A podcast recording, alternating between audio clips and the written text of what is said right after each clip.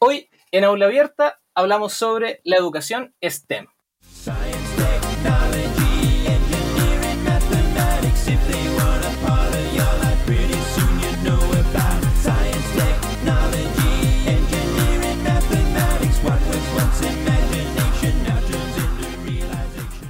Según la Real Academia de la Lengua Española, la polimatía es la sabiduría que abarca conocimientos diversos. Es decir, una persona polímata es un sujeto con grandes conocimientos en diversas materias científicas o humanísticas.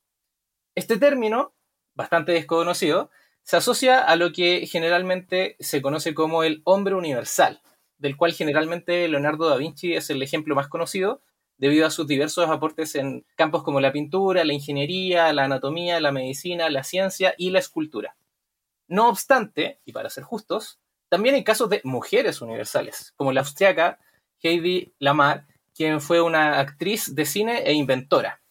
Uno de sus inventos fue la primera versión del espectro ensanchado que permitía las comunicaciones inalámbricas de larga distancia, algo así como el antepasado del Bluetooth o del Wi-Fi y por este invento obtuvo varias condecoraciones científicas y asociaciones de inventoras e inventores. A lo largo de la historia de la humanidad es posible encontrar más casos como los de Hedy y Leonardo, pero a medida que nos acercamos eh, en términos históricos a la era digital, el reconocimiento de nuevas o nuevos polímatas van escaseando. Esto es un asunto intrigante si consideramos que en la actualidad tenemos acceso a información de calidad de manera sencilla y rápida, a través de Internet, por ejemplo, y que existen desarrollos tecnológicos notables como la robótica, la realidad aumentada, virtual, vehículos autónomos, el Internet de las Cosas, blockchain, impresión 3D, inteligencia artificial, biotecnología, etc. ¿Será que el desarrollo del conocimiento humano está alcanzando grados de profundidad y especialización que inhibe que exista la articulación entre diferentes áreas del conocimiento, como pasaba, por ejemplo, con estas mujeres y hombres universales? Una manera de abordar esta pregunta es, eh, lo aporta la educación STEM, un enfoque que busca la, formación integral y sin barreras entre las disciplinas como las ciencias, tecnología, ingeniería y matemáticas. De ahí su nombre, STEM, que proviene de las siglas en inglés de estas cuatro disciplinas. S para Science o ciencia, T para Technology o tecnología, la E de Engineering o ingeniería y la M para Mathematics o matemática. La educación STEM pretende aportar a la formación de ciudadanos que entiendan la importancia de las ciencias y las matemáticas en el desarrollo de la sociedad, con ayuda de las tecnologías y empleando estrategias ingenieriles para abordar problemas.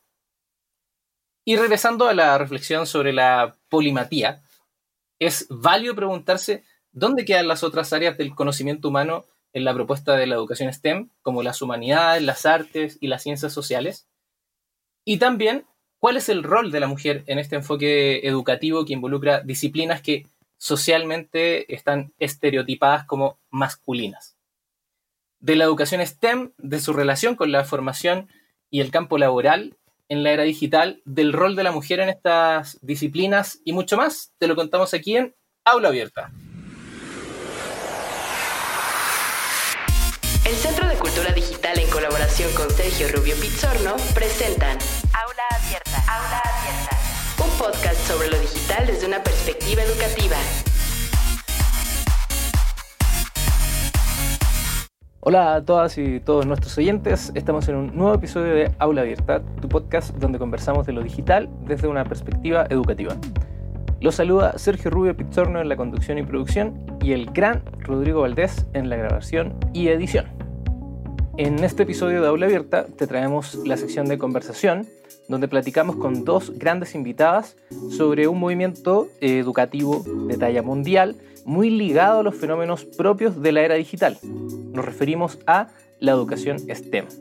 Para ello nos acompaña Graciela Rojas de México y Natalia García de Colombia. Además, en la sección El evento del mes, te traemos toda la información del programa Tecnologías Sociales en la voz de Mariana Chávez. Este programa del Centro de Cultura Digital tiene como objetivo abordar la pregunta sobre cómo usar las herramientas digitales de manera responsable con el entorno y con nosotros mismos. Todo esto y más en un nuevo episodio de Aula Abierta, que hoy dedicamos a la educación STEM.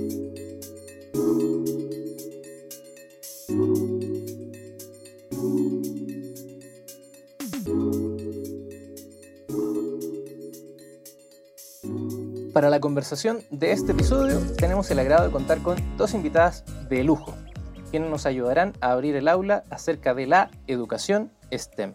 De esta manera contamos con la presencia de Natalia García. Ella es politóloga por la Universidad de los Andes, tiene una especialización en fundamentos institucionales del desarrollo, así también es magíster en Derechos Humanos y Gobernabilidad por la Universidad de Sevilla, España. Cuenta con 12 años de experiencia en agencias de sistemas de Naciones Unidas como gerente del área de pobreza en Colombia, Ecuador y Guatemala, como punto focal para la implementación de la Agenda de Objetivos de Desarrollo Sostenibles, enfoque de género e interculturalidad. En educación fue asesora del Plan Decenal de Educación en Colombia, coordinadora desde PNUD de la Reforma Nacional por la Educación en Ecuador, asesora técnica de estrategias de educación en los derechos humanos en Colombia. Ha sido condecorada con medalla categoría oro otorgada por la ciudad de Medellín por aporte a la educación. Ha recibido el premio de Naciones Unidas en la categoría Ideas en Acción y también el premio por gestión de conocimientos por la metodología de territorización de los objetivos de desarrollo del milenio otorgado por el PNUD en Latinoamérica. Actualmente es directora ejecutiva de la Fundación Siemens en Colombia, donde coordina programas y proyectos para promover la educación en las áreas STEM. Así también nos acompaña Graciela Rojas, mujer que ha impulsado por más de 20 años el pensamiento científico como cambio al bienestar social. Gracias a la iniciativa Profesor Chiflado, fue galardonada con el Premio Nacional de, al Emprendedor en 2014 y con el Premio Nacional de Calidad en 2015. En 2017 lanza Movimiento STEAM, una organización sin fines de lucro que busca impulsar en México y en Latinoamérica la educación STEM, los empleos del futuro y la innovación con una visión social e incluyente. Ha sido reconocida por su impulso al ecosistema STEM, STEAM perdón, como una de las ejecutivas más destacadas del país por la revista Expansión, Mundo Ejecutivo y Forbes, como una de las 100 mujeres más poderosas. Así que le damos las gracias a Natalia y Graciela por participar en este episodio de Aula Abierta. Gracias. Gracias, Sergio muy, muy, contenta de, estar aquí contigo compartiendo este espacio con Natalia. ¿Qué tal, Natalia? Hola, muchas gracias. Aquí también desde Colombia. Es un espacio muy interesante para nosotros poder participar y compartir y escucharles también otras experiencias en México y en otros países. Nuevamente, muchísimas gracias a las dos por estar en este episodio y para abrir la conversación y, e ir rompiendo el hielo un poquito, me gustaría pedirle que a cada una que nos contaran sobre ustedes para saber un poquito más sobre de su historia y sobre cómo, por ejemplo, cómo una politóloga, en el caso de Natalia, y una emprendedora, en el caso de Graciela, llegan al mundo de la educación y específicamente a la educación STEM. Entonces, no sé si Graciela, ¿quieres partir contándonos un poquito más de ti, por favor? Claro que sí, Sergio. Pues mira, yo arranco mi carrera profesional en temas de mercadotecnia, en empresas que tienen que ver con, tecnologías de la, de la, información y con temas de tecnología. Y después de, muchos años de estar en, estas áreas, dado una, debido a una crisis personal, he decidido ser guía Montessori. Ahí descubro eh, a María Montessori y el método científico. Y después me doy cuenta que tampoco quería ser guía Montessori, sino que lo que quería era combinar estas dos cosas. Y es que eh, así es como surge luego profesor chiflado después de un montón de, intentos y experiencias como hacer como una agencia de mercadotecnia educativa, ¿no? Pero al final lo que descubro con María Montessori es como la potencia, digamos, del método científico para acercar temas educativos a los niños, ¿no? Y a partir de ahí es que me engancho con el tema de la, de la ciencia eh, y es con lo que se crea Profesor Chiflado y buscando, eh, es un proyecto que hace eventos, es un divulgador de ciencia, digamos, con que ganamos los premios que, mencionaste, y buscando ampliar esta categoría y ver qué más podíamos hacer por los niños, por eh, todo esto, es que por ahí del 2009-2010 descubrimos este movimiento mundial de STEM, STEAM, que ahorita platicaremos un poco más, y es que decidimos eh, lanzarlo primero desde profesor chiflado, luego nos damos cuenta que era un animal muy diferente, que teníamos que hacer una iniciativa distinta.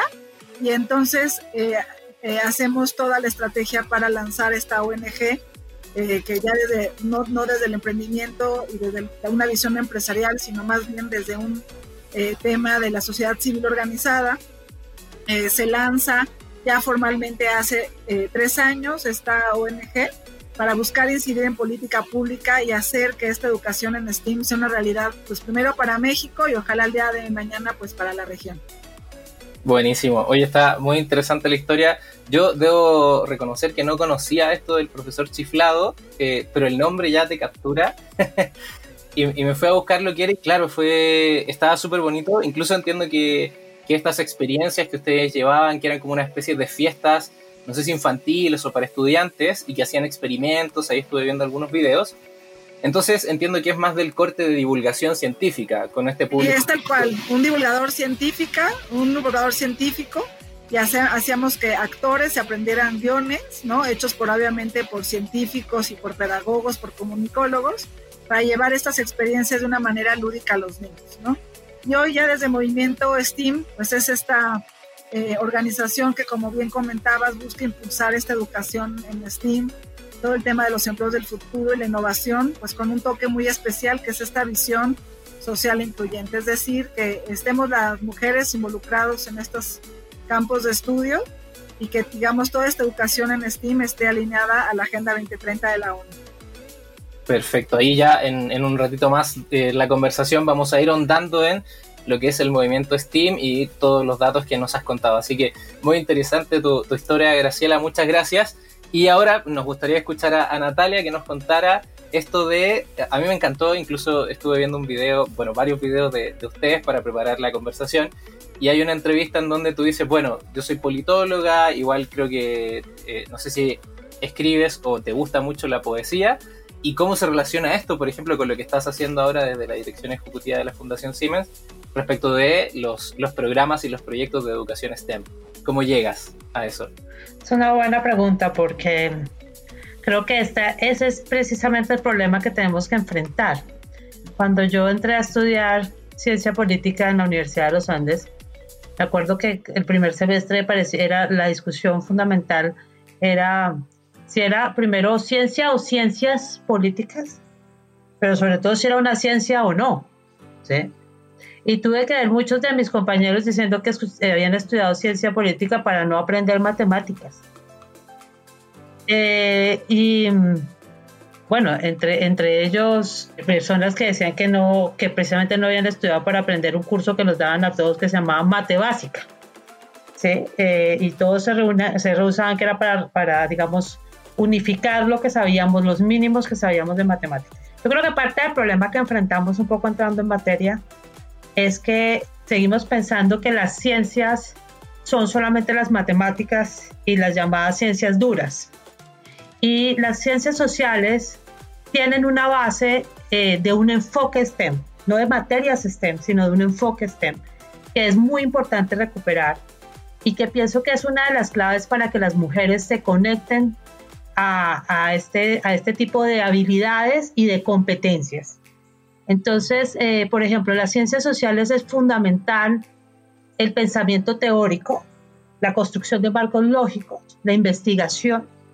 ¿sí? Voy a dar un ejemplo que para mí fue como, como mi defensa, porque yo era buena, muy buena en matemáticas en el colegio y me preguntaban que por qué había estudiado ciencia política. Y entonces mi defensa es que en el momento en que se hizo los grandes descubrimientos sobre Troya, o sea, que se hizo un descubrimiento arqueológico sobre Troya, Homero dejó de ser un poeta a ser un historiador, ¿sí?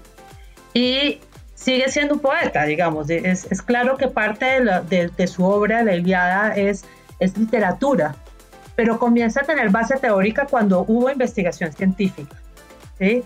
Entonces creo que una de las, de las cosas es que nosotros los que trabajamos en ciencias sociales tenemos que recuperar las competencias necesarias para las ciencias sociales. Y yo en mi vida, en mi vida laboral, le he dado mucho espacio al, al conocimiento y al modelo científico, porque el trabajo que hemos hecho, por ejemplo, en, en programas de estrategias de reducción de pobreza, en la metodología para alcanzar los objetivos de desarrollo sostenible, en las metodologías para hacer los informes de desarrollo humano. Esta locura que hizo Martia Sen de imaginar que era posible medir el desarrollo humano y que la única forma de medirlo no era a través del crecimiento económico de los países y del Producto Interno Bruto, requirió pensamiento científico. Y ese pensamiento científico era cómo vamos a medir el desarrollo. Y esa intersección de los que piensan en cómo reducir la pobreza y cómo medir el desarrollo es lo que ha dado, por ejemplo, ese principio fundamental de los objetivos de desarrollo sostenible, que tienen una organización basada en objetivos, en metas y en indicadores que nos permite de manera estratégica desarrollar procesos y planes de reducción de pobreza que sean sostenibles. Entonces, a la pregunta de por qué como politóloga, y de una respuesta muy larga, pero como politóloga terminé trabajando en este tema, es porque estoy convencida de que nosotros que hacemos trabajo social, si queremos hacer un trabajo serio en reducción de pobreza, si queremos hacer un aporte social real, tenemos que comenzar a ser metodológicos, a tener pensamiento científico y a tener pensamiento teórico. Si no existe pensamiento teórico, si no existe pensamiento abstracto, ¿qué más abstracto que la reducción de pobreza y qué más concreto que un plan de desarrollo para poder llegar a ella? ¿Sí? Entonces creo que esas son las grandes intersecciones que nos encontramos en, la, en, el, día, en el día a día. Hace unos hace la semana pasada le estaba, estaba, leyendo el informe de desarrollo humano, pasó mi hija y le dije, siéntate, ¿cuál crees que es el país con mayor índice de desarrollo humano? Entonces me dijo Noruega. Le dije, ¿por qué? Me dijo, y porque me parece que viven allá muy bien. ¿Sí? Y le dije, pues te voy a decir los indicadores de vivir muy bien, ¿cuáles son? ¿Tú crees, Manuela, que se, se puede medir la felicidad? Hay gente que ha tratado de medir la felicidad. Gracias a ellos nosotros sabemos que el desarrollo hoy se tiene que dirigir a la felicidad. Entonces creo que estas intersecciones son las que son necesarias. Y adelantándome en la charla, pero con pasión sobre este tema, quiero decir que eso es lo que le abriría la puerta a las mujeres para entender que aquí hay un espacio para nosotras, para el pensamiento y para la educación STEM, que no quiere decir sentarnos solamente a hacer fórmulas químicas. Entonces creo que aquí está la enorme posibilidad, la enorme oportunidad. Y lo de la literatura, bueno, ya dije lo de Homero, ¿no? Que es, es parte del tema, ¿no? Es decir, ¿dónde comienza la literatura y dónde, dónde comienza el pensamiento científico? ¿O qué inspira qué? ¿Sí? Cada vez más hablamos de STEM con A, de artes, porque consideramos que las artes, las matemáticas y las ciencias están involucradas. Al fin tenemos, así están dos lóbulos, pero tenemos un solo cerebro. Bueno, me gusta mucho lo, lo que me cuentas, lo que nos cuentas a todos, porque bueno, a mí me pasaba también, yo de formación soy profesor de matemática y de computación. Entonces ahí estaba el revoltijo en la misma carrera de estudiar eh, educación, una ciencia social, pero además tener que formarte como matemático y como computólogo, que son estas ciencias eh, exactas, y además tener que articular eso. Entonces, claro, yo me acuerdo como estudiante que, no sé, yo me acuerdo que en el colegio, cuando, cuando era, no sé, tenía 17 años, me gustaban ya mucho las matemáticas, pero me iba muy bien el lenguaje, así se llama en Chile la, asignatura, creo que acá se llama español o algo así. Entonces mis, mis amigos y amigas, a modo de ofensa, me decían el matemático humanista. Entonces, claro, después con los años me doy cuenta que era un muy buen perfil para estudiar, para ser docente de, de, matemáticas, ¿cierto? Y ahora, bueno, dedicarme justamente a estas cosas de, de la investigación en ciencias en una ciencia social. Entonces ya en un ratito más vamos a entrar a ese, a ese tema de, bueno, ¿y qué pasa con las ciencias sociales? Porque sí, si, si le preguntamos al, no sé, tenía, tenía una novia que, había estudiado física y, matemática y me decía, sí, pero es que los, para los físicos nada, nada fuera de la física es ciencia. entonces, ni menos, ni las matemáticas, ni la química, ni la biología son ciencias. Pero bueno, entonces ya vamos a entrarnos un poquito más en eso.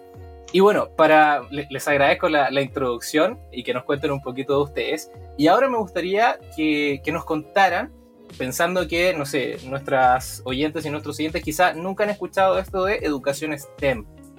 Vamos a partir por ahí, después le vamos a agregar la, ¿vale? ¿Les parece? Entonces, me gustaría preguntarle a, Natalia que nos contara, ¿qué es la educación STEM? ¿Qué es la educación STEM? Yo creo que hay, hay dos ramas sobre esto. Y es, eh, la, la educación STEM se basa en, como sus siglas lo dicen, características por tres elementos, por cuatro elementos fundamentales, que es la ciencia, la ingeniería, la tecnología y las matemáticas, digamos, y surge como la necesidad que aparece evidente, sobre todo en las pruebas del de Estado, de las deficiencias que existen en, en, el conocimiento y en el desarrollo de en estas categorías. En ese sentido, cuando surge todo este movimiento, sobre todo en Europa, pues lo que busca es reforzar en espacios que no son las aulas, la, la escuela, sino que son espacios de refuerzo que están más vinculados a procesos de experimentación y a otros procesos que mejoren la capacidad de los niños y de las niñas de, de aprender eh, sobre estas cuatro áreas de conocimiento. Ese es el tema y ese es el movimiento, digamos, STEM, que ha tomado mucha fuerza, que tomó mucha fuerza en Europa y que les permitió, gracias a todos estos refuerzos, las ferias científicas, todas estas metodologías innovadoras saliéndose del aula, eh, les permitió mejorar los resultados en estas pruebas. Eh, Europa dio un salto significativo. En América Latina la necesidad es evidente, es decir, los resultados que tenemos, que tienen nuestros países en estas pruebas, ni qué decirlo en Colombia, donde el rezago es muy alto en los resultados en estas pruebas, en las pruebas estatales y, y en pruebas como las pruebas PISA, que son pruebas que se hacen en toda la, en toda la región y a nivel mundial. Ese es un enfoque, digamos, que es el tema, seguimos pensando sobre las asignaturas. Pero el otro enfoque, y yo creo que vamos avanzando hacia allá, es cuáles son las capacidades asociadas a estas áreas de conocimiento. Y ahí nos encontramos que por encima de todo esto está la necesidad de generar pensamiento crítico, por ejemplo. ¿Sí? Y que ese pensamiento crítico no solamente lo vamos a generar a través de las asignaturas, sino que, por ejemplo, tenemos que comenzar a formar desde la primera infancia. Y entonces uno dice, pero un niño tan chiquito, ¿para qué lo tortura uno con estos temas? Seguramente Graciela, que ha trabajado Montessori y que conoce mucho más de los modelos de primera infancia, podría responder esto mejor que yo, pero si no lo hacemos desde la primera infancia, ya a los seis años es muy tarde. Es decir, un niño que no ha sido estimulado a la pregunta, un niño que se le ha negado que el cuestionarse, un niño que no tiene un entorno enriquecido, o sea, que no tiene libros, que no tiene respuestas, que no tiene estímulo, difícilmente después va a ser un científico importante. Lo importante de, de este pensamiento STEM es que no lo hacemos solamente para tener científicos o para aumentar el número de premios Nobel por país. Lo hacemos porque son capacidades humanas necesarias para el desarrollo. ¿sí? No solamente para seguir instrucciones, sino para crear e innovar en una sociedad. ¿sí? Que son capacidades necesarias en una sociedad. Entonces, todo este proceso de STEM nos ha llevado a reforzar temáticamente pero también a preguntarnos el cómo lo hacemos en la educación. el cómo lo hacemos en la educación, no solo en estas áreas, sino en todas las áreas de conocimiento, donde, por ejemplo, el tema del pensamiento crítico y la formación de pensamiento crítico es fundamental. Cuando a mí me dicen, es que esto se puso de moda, pues ojalá se ponga de moda, sí. Digamos que ha tenido como una cosa así como en crecimiento. Pero la verdad es que es una moda muy tardía, es como si estuviéramos usando una moda de hace muchos siglos.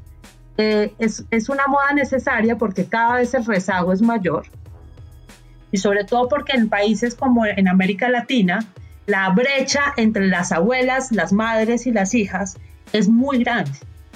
Entonces es difícil cortar la transmisión intergeneracional de la pobreza sin que estas áreas de conocimiento estén consolidadas generacionalmente y va a requerir inversiones muy importantes. Lo paradójico es que lo estamos haciendo a pesar de la escuela y no con la escuela en muchos casos. Y entonces ahí vamos a tener que hacer procesos como los que lidera Graciela, que son redes, que son otras plataformas de conocimiento donde el empresariado ha tenido una función muy importante, ¿sí? En promover espacios que no son académicos especialmente, pero que sí refuerzan estas áreas de conocimiento. Entonces, ¿qué es STEM? STEM son unas asignaturas importantes para la innovación y el desarrollo, pero adicionalmente son unos elementos básicos para generar algo que es muy importante para la sociedad, que es el pensamiento crítico, que es el pensamiento científico, que es lo que permite sobrevivir como sociedad y además crear. Uno, un último ejemplo, porque me parece fundamental, es cuando nos enfermamos todos en este momento simultáneamente, pero pocos pueden hacer la vacuna. Y pocos lo pueden hacer la vacuna porque la capacidad de desarrollo científico para hacerlo no no la tenemos todos los países. Y no la tenemos todos los países porque la inversión en, ciencias es muy baja y porque nuestra sociedad como sociedad no tiene capacidad de generar el conocimiento necesario para, no, para sobrevivir a la enfermedad, sino para poder combatirla. Sí, sí. Bueno, Por eso este es necesario. Sí, creo que, el, ejemplo es eh, bastante ilustrador, ¿cierto? De que, bueno, antes quizás nos preguntábamos como ciudadanos, ciudadanas, bueno, ¿y para qué necesitamos tantos científicos? ¿Qué sé yo? Bueno, uno, uno, dice, sí, claro, son necesarios, son necesarias, pero ahora tenemos una gran respuesta y es que hay contados países que han estado investigando para obtener una vacuna contra el, el, coronavirus, ¿cierto? Y de donde nos llegan las informaciones eh, más prometedoras son de países típicamente del, de lo que se llama el primer mundo. O sea, creo que el único país latinoamericano que estaba haciendo algo, pero no era una vacuna, sino que era una especie de antídoto, era Costa Rica, por ejemplo. Ahí también tiene que ver mucho un desarrollo de un país, por ejemplo, que dejó de invertir en, en guerra o dejó de invertir en su en, en, ejército, ya no tiene ejército, entonces eso va dedicado a, a, otras cosas. Exactamente. Así que y, también, y rescato mucho lo que nos cuentas, que sí, STEM, cuando te preguntaba qué es STEM, pues yo esperaba esta típica respuesta de, bueno, son estas cuatro eh, asignaturas, si les queremos llamar así, ciencia, tecnología, ingeniería, matemática, pero claramente eh, es más que eso, ¿cierto? Entonces tú nos hablabas de un desarrollo de ciertas habilidades que son críticas y que yo estoy entendiendo que son transversales a estas cuatro disciplinas y a otras, ¿cierto? Entonces ahí en, para, tomar este punto y preguntarle también a, Graciela, ¿y por qué estas cuatro disciplinas? ¿Por qué no otras, por ejemplo? Ya, como, bien comentaba eh, Natalia, bueno, justamente este tema de, STEM impulsa este, estas disciplinas de ciencias, tecnología, ingeniería y matemáticas eh, como bases pues del desarrollo sostenible del bienestar social. Finalmente lo que propone este tema de STEM es una educación basada en solucionar problemas sociales eh, reales, no es una digamos metodología, es un enfoque para solucionar eh, problemas sociales reales.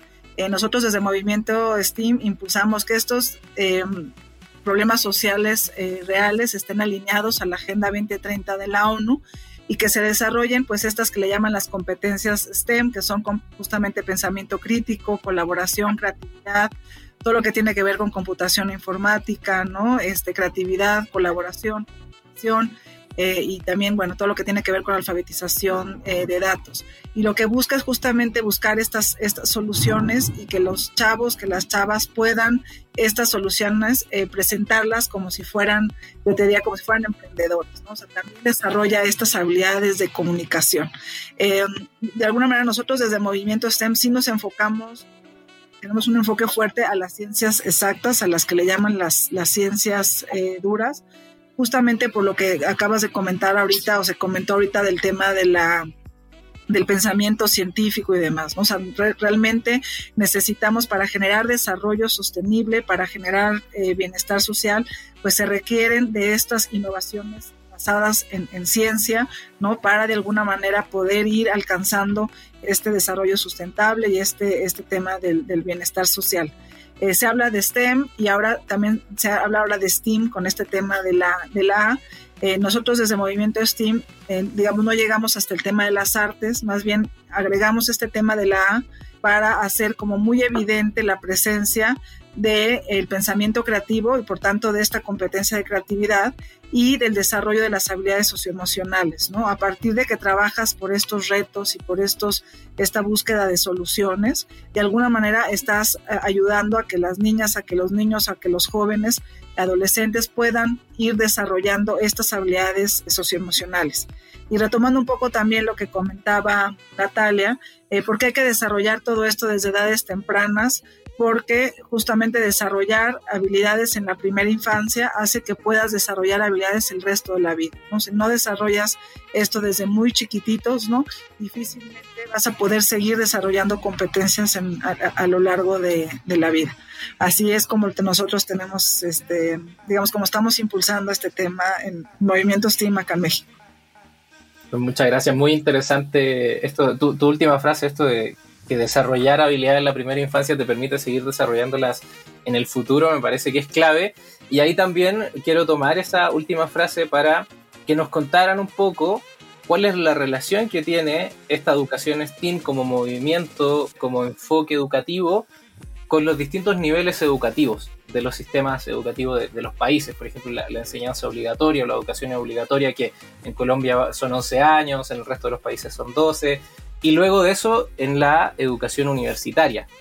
entonces ahí serían dos campos, la educación obligatoria, la educación universitaria. Y finalmente, porque también lo han tocado, Graciela decía, la educación STEM tiene el objetivo de responder problemas reales. Entonces ahí también se relaciona mucho con el campo laboral. ¿Cómo están los trabajos en términos de los trabajos científicos? Por ejemplo, los trabajos que están relacionados con las áreas científicas, con las áreas matemáticas, de tecnología e ingeniería. Entonces, me gustaría que nos pudiesen contar cuál es la relación, cuál es el impacto o cómo quiere influir la educación STEM en la educación obligatoria, la universidad y luego en, el campo laboral. Ahí ustedes repártanse como quieran. no sé si Natalia quisiese comenzar. Pues es que yo creo que yo creo que la pregunta de fondo es em, hay que hacer un proceso constante desde, desde el preescolar. Digamos, el tema de educación STEM tiene que ver con, con, que hay un colador muy grande y ahí voy a hablar un poco del tema de las mujeres en todo el proceso. Por ejemplo, si solamente lo reforzamos en el preescolar, donde por ejemplo tenemos que comenzar a trabajar todos estos juegos de roles y todo este material que entregamos diferenciado para niñas y niños, los niños inventan y las niñas juegan a la casita. Digamos, si después en la primaria no seguimos haciendo también un proceso que es consecutivo al desarrollo de ese pensamiento científico en el bachillerato, en la educación superior, donde por ejemplo ya, ya ahí ya perdimos a las niñas porque solamente de las mujeres que estudian el 15% escogen materias vinculadas a las ciencias y ya después entramos al campo laboral y entonces la situación es aún peor porque solamente encontramos que 3 de cada 10 están en, en, trabajos relacionados con ciencia y tecnología, haciendo trabajo científico y tecnológico y en ciencia, ciencia solamente 2 de cada 10. Entonces, ese ejemplo que vemos con las mujeres nos da un buen, una buena muestra de que si el recorrido no se hace completo, es insuficiente. No sé cómo es en México, pero aquí, claro, aquí la política es muy sectorializada, bueno, lo es en general en, América Latina, que es muy sectorializado y focalizado. Entonces, primera infancia, se pone de moda la primera infancia, todos nos vamos a la primera infancia, después se pone de moda la educación técnica y todos nos volvimos educación dual, y después se pone de moda, pero la verdad es que lo que necesitamos hacer es un proceso constante y, completo. Si no lo hacemos de manera constante y completa, el tema de reforzar estas áreas de conocimiento STEM, pues no hicimos nada. la primera razón es que el desarrollo de pensamiento sí pasa por toda esa ruta, si no es imposible. Pero la razón más importante es cómo funciona el desarrollo de nuestra cabeza. ¿sí? Si no, si un niño que está en un pensamiento intuitivo, después no recibe refuerzo para pasar sus intuiciones a nociones, a conceptos y a teorías, y después a la aplicación práctica, pues no hicimos nada. Es decir, si vamos a hacer la tarea, la tarea tiene que ser completa. O sea, si en los niños no les enseñamos la intuición de lo que es el uno y después les vamos a enseñar las nociones matemáticas y los conceptos matemáticos y después queremos que hagan teoría matemática, pero no hicimos todo el recorrido, va a ser imposible. Entonces, la mala noticia es que no se puede escoger. La mala noticia es que no podemos escoger. Si queremos reforzar las áreas de pensamiento científico y pensamiento crítico, tenemos que hacer todo el proceso completo, porque si no es, es imposible. O sea, nadie puede llegar a hacer pensamiento teórico, a, proponer una vacuna, a hacer ciencia, ¿sí? si no hizo todo el pensamiento completo. Entonces, lo que tenemos son niños con muchas nociones, ser personas con muchas nociones matemáticas y la sociedad, sociedades como los países como nuestros de América Latina, muy pocos podrían hacer teoría y mucho menos, digamos, tener laboratorios de investigación que sean mucho más profundos. Entonces la tarea es ardua y la decisión tiene que ser constante, no, no puede ser eh. Y bueno, ni qué decir la brecha que existe en todos nuestros países entre el desarrollo rural y el desarrollo urbano, pues ahí nos hablamos un rato, porque es que la diferencia de la educación en lo rural y lo urbano, sobre todo en estas, en estas materias de ciencias y matemáticas, es angustiante. Es angustiante. Entonces, claramente, entrarle duro al modelo educativo sería fundamental.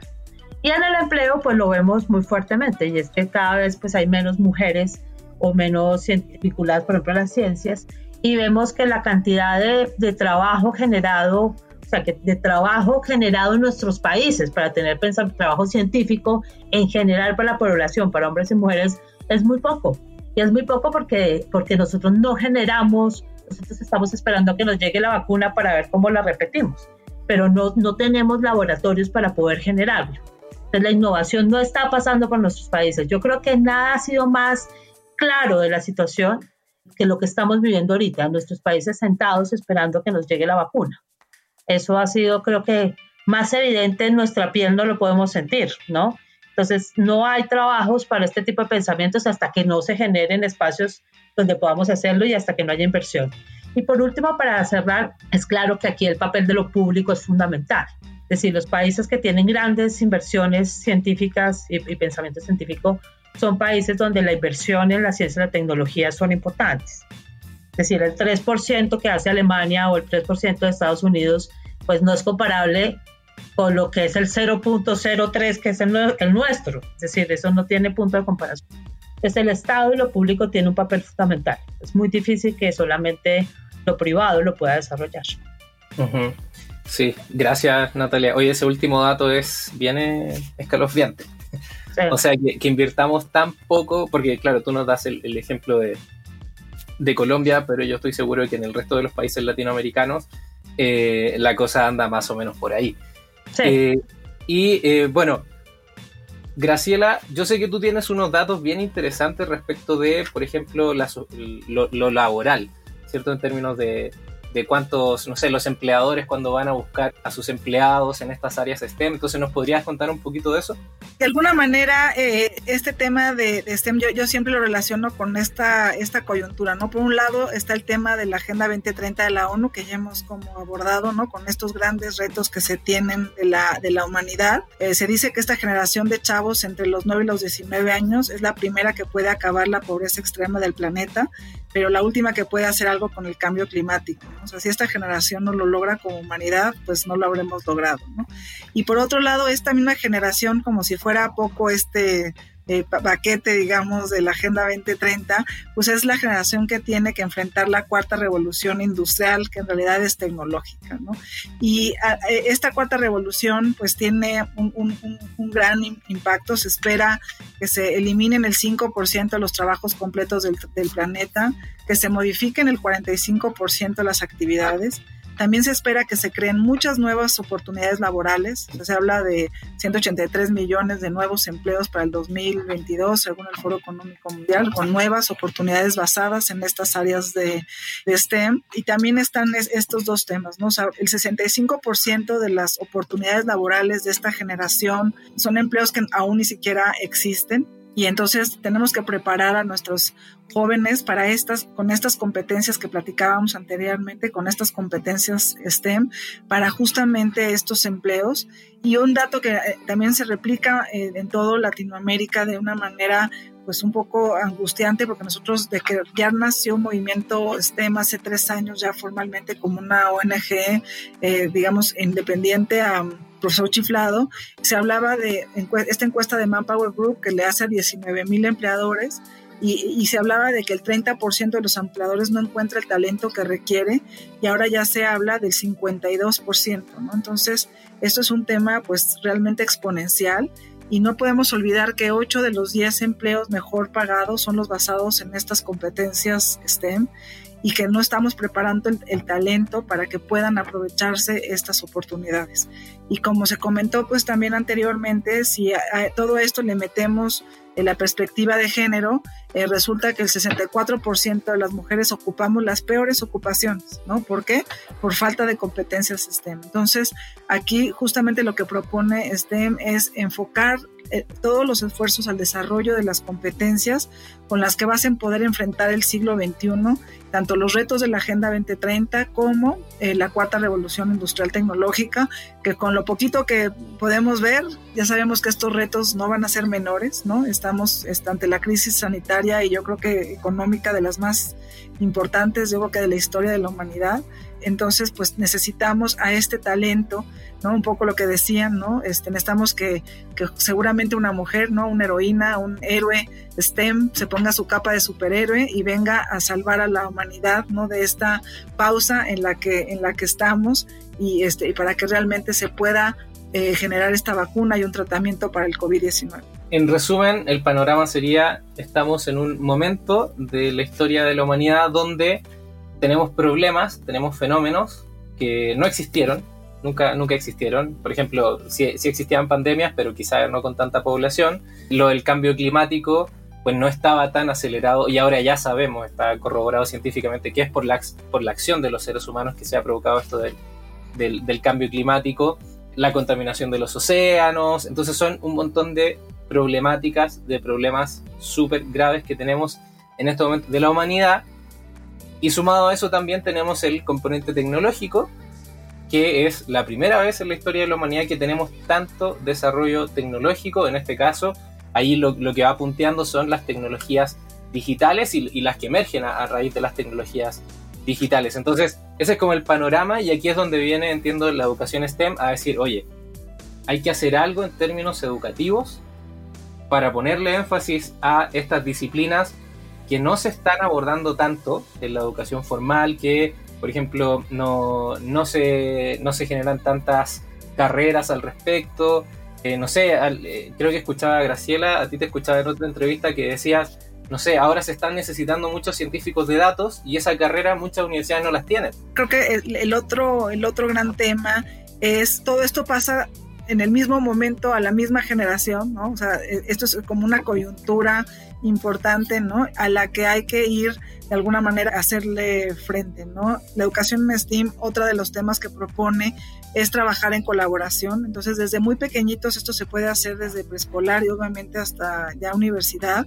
No, este tema de trabajo colaborativo hace que ahí es donde está de alguna manera la mujer integrada, ¿no? No se vale en educación en STEAM poner a competir hombres contra mujeres, ¿no? Hay que buscar justamente esta inclusión, que trabajen en colaboración y luego eso lo puedes ver ya en el mundo laboral, ¿no? O sea, este, por ejemplo, las empresas en donde hay eh, directivas mujeres, ¿no? Este, reportan utilidades hasta del 41% eh, más elevadas que donde no hay mujeres involucradas, ¿no?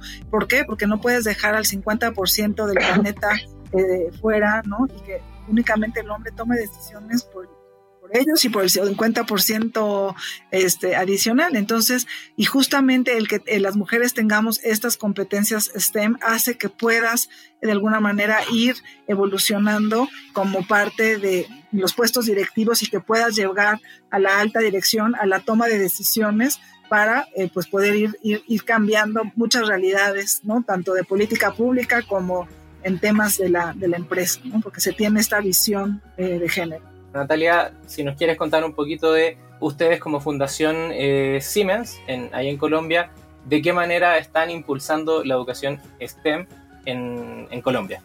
Bueno, la fundación tiene una metodología que se comenzó a trabajar también con, con el equipo de Alemania, con Stiftung Siemens, que se llama el programa de experimento. El programa experimento lo que busca es eh, promover eh, los chicos y los maestros, sobre todo con formación de maestros, eh, pensamiento científico en el aula y que, que, como bien decía Graciela, podamos hacer aplicaciones. Entonces es, un conocimiento en torno a problemas y a proyectos que ha sido pues muy exitoso durante estos años. Adicionalmente estamos desarrollando ahora una metodología que estamos trabajando precisamente con primera infancia, con maestros en primera infancia. Tenemos un modelo estamos trabajando en Manizales con alrededor de mil niños en tres jardines infantiles, que lo que busca es alrededor de proyectos promover esa generación de pensamiento científico y ha sido muy positiva. Y por último, pues todos estos espacios, digamos, de promoción, de, de, de discusión sobre este tema y de posicionamiento, que también ha sido una gran experiencia. Eh, tal vez agregar que tenemos una alianza muy importante con las universidades y con ellos hacemos, trabajamos sobre todo con las universidades que forman maestros para construir espacios de discusión y capacitación que nos permita a través de los maestros mejorar la formación, no solo en estas áreas de conocimiento, sino las capacidades y habilidades relacionadas a estas áreas de conocimiento para mejorar su, su, trabajo en el aula. Oye, entonces, eh, bueno, pues sigamos con la, con la conversación. E incluso lo que venía también era preguntarles eh, y preguntarte a ti en este caso, bueno, sabemos que esto de la educación STEM como un enfoque o como un movimiento educativo nace en, el mundo anglosajón, incluso creo que, Estados Unidos es como el, impulsor de esto en, los años, en la década de los 90. Entonces, nosotros estamos en Latinoamérica, eh, tú eres la, presidenta y fundadora de una ONG súper importante eh, que trata de impulsar la educación STEM en México y en Latinoamérica. Entonces, eh, me gustaría que nos pudieras contar un poquito cómo es que llega este movimiento educativo a nuestra región, a Latinoamérica. O cómo llega acá, en tu caso, ¿cierto? En, a México. Este movimiento STEM eh, o, este tema, eh, antes de que surgiera tal cual como un movimiento educativo y que se, se hablara de este enfoque STEM o enfoque STEAM, eh, pues todos los países se han impulsado estas disciplinas de manera como independiente, ¿no? De alguna manera a través de las propias universidades, ¿no? Hay diferentes eh, jugadores de ciencias, de robótica, de código, ¿no? O sea, como diferentes jugadores este, de matemáticas, ¿no? Como, como es tu caso, ¿no? Ha habido muchos impulsos a estas disciplinas y yo creo que eh, a, mí, a mí lo que me, me me ha pasado es que no necesariamente esto está conectado con un tema hacia la empleabilidad o con un tema hacia la innovación o como un tema hacia el bienestar social, ¿no? O sea, como que de alguna manera, si tú preguntas a alguien que estudia matemáticas, no necesariamente sabe que con eso puede cambiar al mundo, ¿no? O sea, como que de alguna manera no está conectado estas disciplinas con un tema de transformación social y de innovación y de empleabilidad, ¿no? Entonces, eh, ¿qué, qué, viene a ser STEM? Y esto tendrá a lo mejor eh, algunos años en, Estados Unidos y en, la región, pues empiezan a haber eh, iniciativas ya con este tema que es como un enfoque o con un movimiento, lo que viene a poner en la mesa STEM, oye, esta generación de este conocimiento científico, tecnológico, de, de todas estas disciplinas, de alguna manera qué bueno que siga habiendo el conocimiento o el conocimiento puro, eso sigue siendo necesario e increíble, ¿no? Porque gracias a eso vamos a, ya llegamos a la luna y habrá que ver qué es lo que sigue, no tiene que generarse conocimiento, pero STEM lo que propone es cómo aplicar esto para temas de innovación, para temas de empleabilidad, para temas de bienestar social. ¿no? O sea, cómo está conectado, digamos, este ecosistema científico con te diría yo, con el ecosistema emprendedor o con la empleabilidad de, un país o inclusive para generar eh, temas de, bienestar social. Entonces, eh, esto es algo, yo, de alguna manera nosotros vimos como, como grupo esta oportunidad Creemos que hay una gran oportunidad en la región para de alguna manera ir eh, integrando esto como un ecosistema. ¿no? Nosotros venimos del ecosistema emprendedor, ¿no? Y yo, yo me acuerdo cuando lanzamos Profesor Chiflado en el 2003, em, eh, pues decías que estabas arrancando tu negocio y pues no eras emprendedor, ¿no? Simplemente pues arrancabas tu negocio, ¿no? Y de pronto conforme fue evolucionando este tema en México, surgió todo este tema de la cultura emprendedora y de repente había premios y había eh, incubadoras y había una serie de servicios y de temas relacionados con un ecosistema justamente emprendedor que hacía que los emprendedores pudieran ir eh, fondos de inversión, había un montón de temas desde oficinas compartidas para emprendedores, ¿no? Un montón de temas que de alguna manera hicieron que este ecosistema se fuera consolidando y que fuera realmente una realidad y ahora hay eh, de alguna manera ya toda una, eh, toda una cultura emprendedora en el país, ¿no?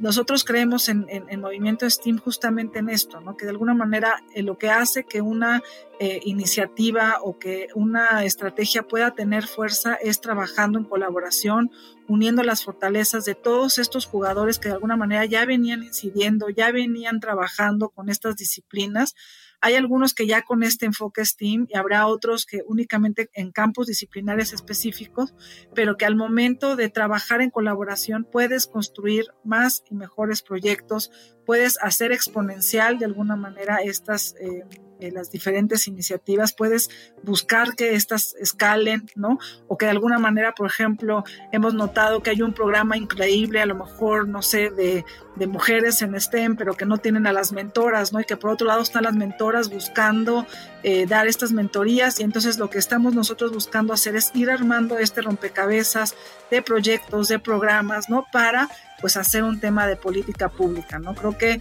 esto es algo que eh, nosotros lo que estamos poniendo en la mesa de alguna manera es esta visión estratégica de país de, a ver, eh, nosotros a dónde queremos llevar eh, por, la prisa que tenemos, porque llevamos 20 años de retraso, ¿no? Este, ¿Cómo podemos hacer un plan estratégico de país que haga que esto suceda? Y que traigamos a las mejores iniciativas que ya están ahí, que es necesario únicamente a lo mejor o escalarlas o darles visibilidad o agregarles el enfoque de género o agregarles un tema a lo mejor de enfoque hacia el tema social y a lo mejor con eh, eh, ciertas estrategias o iniciativas puedes conformar un plan nacional de educación STEAM.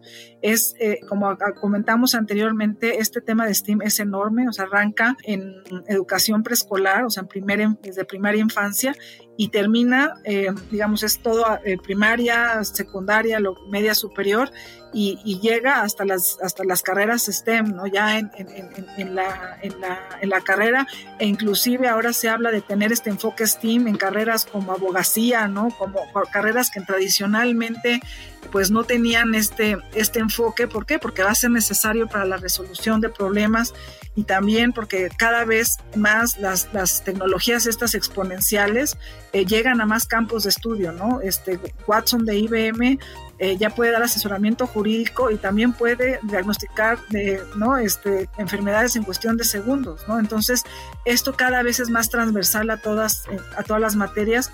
Yo te diría que no hay ningún jugador en ningún país que pueda con este paquete completo, ¿no? O sea, necesitamos trabajar en colaboración para que los que sepan hacer preescolar hagan preescolar. Eh, nosotros, eh, hay gente que tiene, por ejemplo, operaciones y que llega al norte del país con muchísima fuerza, pero hay quienes no llegan al sur, por ejemplo, hay quienes inciden en media superior y que tienen temas de género en media superior, pero que no tienen nada para primaria, ¿no? Entonces, justamente este rompecabezas, de eso se trata este movimiento que estamos articulando y para generar pues estos congresos, estas, eh, de alguna manera esta visión estratégica de país. Eh, eh, nosotros también estamos lanzando una publicación que es esta guía de implementación de, STEM. Inclusive estamos haciendo, pues en, colaboración también con, con GeoGebra y con, con otros jugadores muy importantes del ecosistema, pues estamos buscando reconocer esta labor de STEM, esta labor excepcional de STEM y haciendo diferentes premios, ¿no? Para docentes, para jóvenes, para mujeres. Y este año decidimos arrancar con docentes y, lanzamos esta iniciativa que se llama Docentes Extraordinarios, con el cual estamos eh, buscando al mejor docente de México en ciencias eh, duras, en ciencias exactas, tecnología, ingeniería y matemáticas, ¿no? En cualquiera de estas disciplinas, eh, para premiarlo con un millón de pesos gracias al apoyo de Fomento Social City Banamex y de Dell Technologies. Y entiendo que este, bueno, una de las preguntas también para ayudar con la difusión de esta iniciativa, era una de las preguntas que tenía para ti Entiendo que este concurso de docentes extraordinarios es como la versión mexicana del eh, Teacher Global Prize, ¿no? Exacto, de Barkey Foundation, de este eh, Global Teacher Prize, que entrega un millón de dólares al mejor docente del mundo y nosotros estamos entregando justamente este millón de pesos al mejor docente de, de México en estas disciplinas STEM. Escogimos este tema porque, por un lado, nosotros creemos que una sociedad que no reconoce a sus docentes está destinada al fracaso. O sea, realmente creemos que tenemos que hacer visible la labor docente como la mejor profesión de este, de este planeta. Y por el otro lado, sí queremos poner el foco, el enfoque en las materias que nosotros consideramos de mayor rezago en nuestro país. ¿no? Este, nosotros sabemos que si de alguna manera logras generar pensamiento matemático en las niñas, en los niños, en los jóvenes, aseguras que, que, baje, por ejemplo, la deserción escolar, eh, aseguras que de alguna manera tengan pensamiento crítico. O sea, hay muchas eh, de alguna manera cosas adicionales que no alcanzamos a ver por el hecho del tema de matemáticas, ¿no? O sea, todas estas conexiones cerebrales que se dan alrededor, ¿no? De, de, de, estas materias, por ejemplo, eh, creemos que son fundamentales, pues, para el desarrollo, pues, tanto socioemocional como eh, intelectual de nuestra, de nuestra juventud y tenemos que, que, que de alguna manera apoyarnos y hacer todo lo, que está en nuestras manos para apoyar a los docentes, que sin duda son los que pueden asegurar que esto llegue a todos nuestros, a nuestras niñas, a nuestros jóvenes. Claro que sí. Oye, y en dado caso que a algunos de nuestros escuchas le, le, interese este tema y quisiera participar, que sea una profesora o un profesor de estas disciplinas y quiera participar en este concurso docente extraordinario, ¿nos puedes contar más o menos cuáles son las fechas, hasta cuándo tienen plazo, a dónde tienen que dirigirse? Todo gusto. Mira, este pueden entrar tal cual, eh, eh, tanto los docentes como digamos, como todo tu público, a Movimiento STEAM con eh, es movimiento STAM, STEAM, STEAM.org, eh, movimiento STEAM, todo junto.org. Ahí pueden eh, acceder y ahí pueden entrar a nuestras redes sociales. Luego, luego, muy eh, al, principio de la página viene un banner muy grande donde viene docentes extraordinarios. Ahí das clic y puedes entrar al proceso de, postulación. Pero también queremos invitar a todo tu auditorio a que nos sigan redes sociales. ¿no? Eh, tenemos un montón de iniciativas, ¿no? Todos los miércoles hay un maratón de STEAM con clases increíbles, ¿no? De todos nuestros aliados, de todo el ecosistema. Eh, todo el tiempo tenemos contenidos nuevos, publicaciones, ¿no? Hacemos temas de investigación que ponemos ahí a disposición de todos y esta gran comunidad estamos seguros que con la participación de todas y de todos podemos hacer que esta educación STEAM eh, pues llegue a todo nuestro país y que el día de mañana podamos consolidar una estrategia de toda la región. Claro que sí. Oye, y el, el datito de la fecha, ¿hasta cuándo tienen plazo los profesores y las profesoras para inscribirse a este concurso? Eh, la convocatoria está abierta hasta el 20 de septiembre, eh, entonces este, todavía tenemos más o menos como un mes, más o menos. Un poquito más de un mes es para que se puedan eh, postular, entonces estamos como muy, muy a tiempo. Tenemos un grupo de asesores que pueden ayudarlos paso a paso en su proceso de, de postulación. Es un, una postulación que te va acompañando, ¿no? Eh, empieza con un tema primero de tu trayectoria, de tu información general, luego de tu experiencia y después te pide eh, documentar un, una lección STEAM, o sea, una lección, un proyecto que tenga que ver con ciencias, tecnología, ingeniería matemáticas, ¿no? Que tenga impacto, pues obviamente en tu escuela o si se puede en tu comunidad, pues en tu comunidad, que nos platiques cómo lo has hecho con el COVID, es una de las preguntas importantes de esta convocatoria. Entonces, eh, sin duda, eh, queremos encontrar a este rockstar de la educación, a este role model que nos eh, inspire a montón, montón de docentes a, seguir su camino, a seguir sus pasos, porque sabemos que a pesar de las dificultades podemos hacer de este sueño una realidad. Buenísimo. Oye, y bueno, ya para finalizar, no sé si te gustaría compartir algún mensaje, algo que se te haya quedado en el tintero para todas y todas las personas que nos están escuchando no, pues simplemente que como, como ya comentamos, que sigan todo este movimiento. Eh, ya creo que ya comentamos este tema de las competencias STEM, eh, ya platicamos el tema de género, ¿no? que justamente al trabajar en equipos de colaboración, pues de alguna manera se busca incluir a la, a la mujer en, en, todo esto.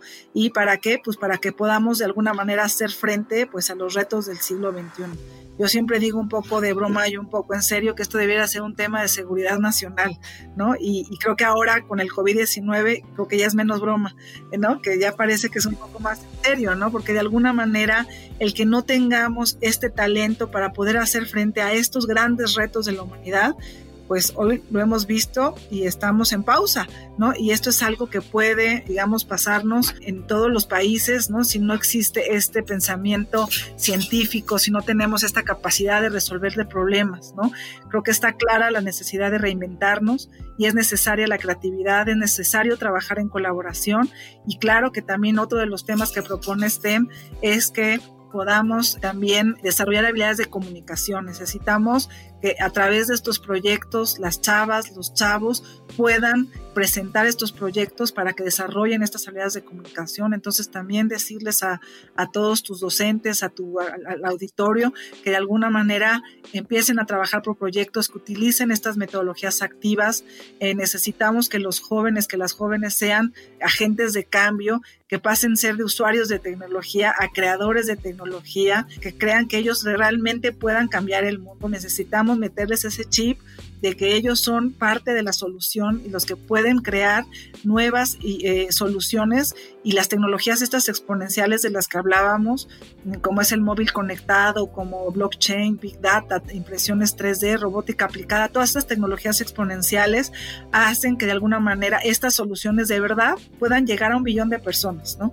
Y si no preguntan, preguntémosle a Uber o a Airbnb, ¿no? Que, que, son eh, soluciones que realmente logran estos grandes impactos nacen a partir de querer resolver una problemática social, eh, a partir de pensamiento matemático, o sea, no podemos decir, ah, no, Uber es otra cosa diferente al que estudio matemáticas, no, al final necesitaban temas de programación, necesitan eh, de alguna manera tener esta visión de querer solucionar un problema y de pronto se convierten en una app que es la compañía más grande de taxis en el mundo, ¿no? Y no tiene un solo coche, ¿no? Entonces, estas son las nuevas maneras, las nuevas formas de alguna manera que vamos a tener que enfrentar este siglo XXI.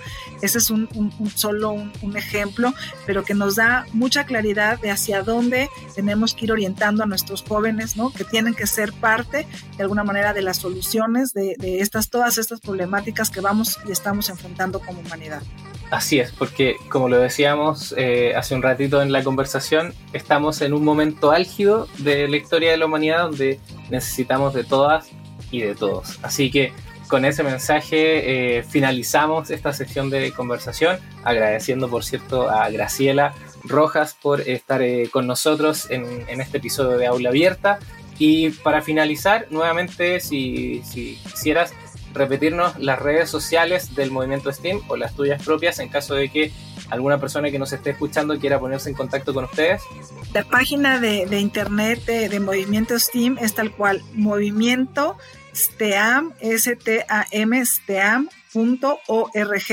Ahí eh, pueden en esta página de, internet, en la parte de arriba vienen todas las redes sociales para que puedan seguir todas las redes. También está un banner muy llamativo que dice docentes extraordinarios, en donde se pueden ingresar a docentes eh, extraordinarios. Y si a mí quieren seguirme, digamos, en, en Twitter, estoy en arroba rojasgrace, ahí pueden eh, seguir eh, en qué ando metida para, para continuar con, con, la conversación y que juntos podamos inspirar a las mentes que cambiarán al mundo. Buenísimo, pues muchísimas gracias.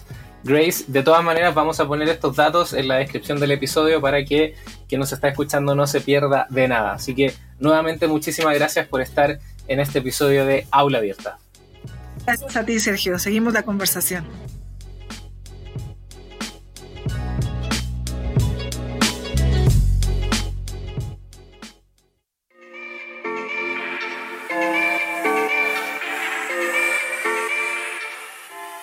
En la sección El evento del mes, te recomendamos el programa Tecnologías Sociales, en la voz de Mariana Chávez, quien es coordinadora del Laboratorio de Tecnologías Sociales del Centro de Cultura Digital.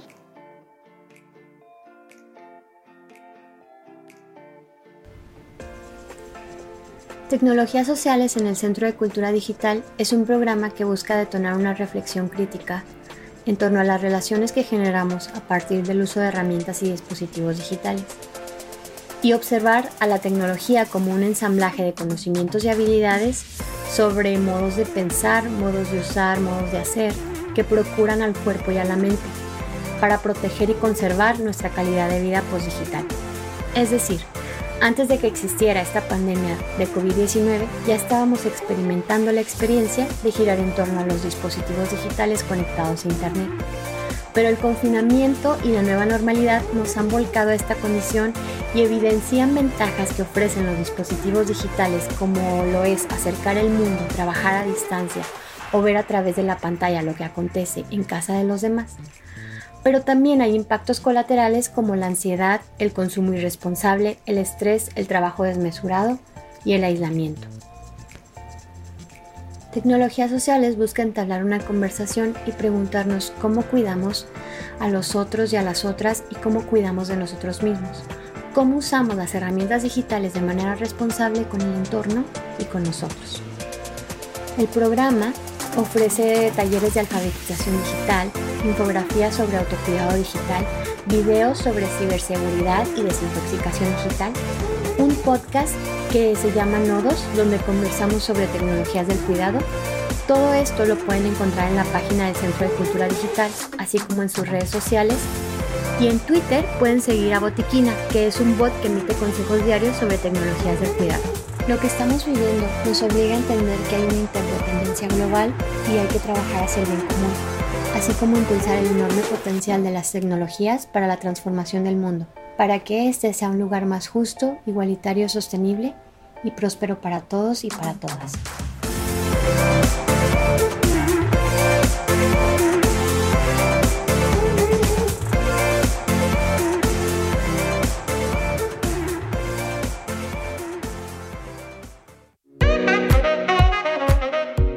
Finalizamos este episodio dándote las gracias por acompañarnos una vez más en el podcast Aula Abierta. Si quieres contactarte con nosotros, nos puedes escribir en Twitter a la cuenta arroba aulaabiertapod, arroba o también a mi cuenta personal que es arroba Sergio Rubio, al inicio en vez de S es con Z, arroba Sergio Rubio. Y también nos puedes escribir por correo electrónico a la dirección aulaabiertapodcast.gmail.com. Te recuerdo que nos puedes encontrar en tu aplicación de podcast favorita. Búscanos como Aula Abierta en Spotify, Apple Podcasts, iBox, YouTube y SoundCloud. Suscríbete a nuestro podcast en cualquiera de estas aplicaciones para que te enteres de todas las novedades del programa. Nos escuchamos en una próxima edición de Aula Abierta. Hasta luego y gracias totales. Escuchaste a Ola Abierta, una colaboración del Centro de Cultura Digital con Sergio Rubio Pizzorno.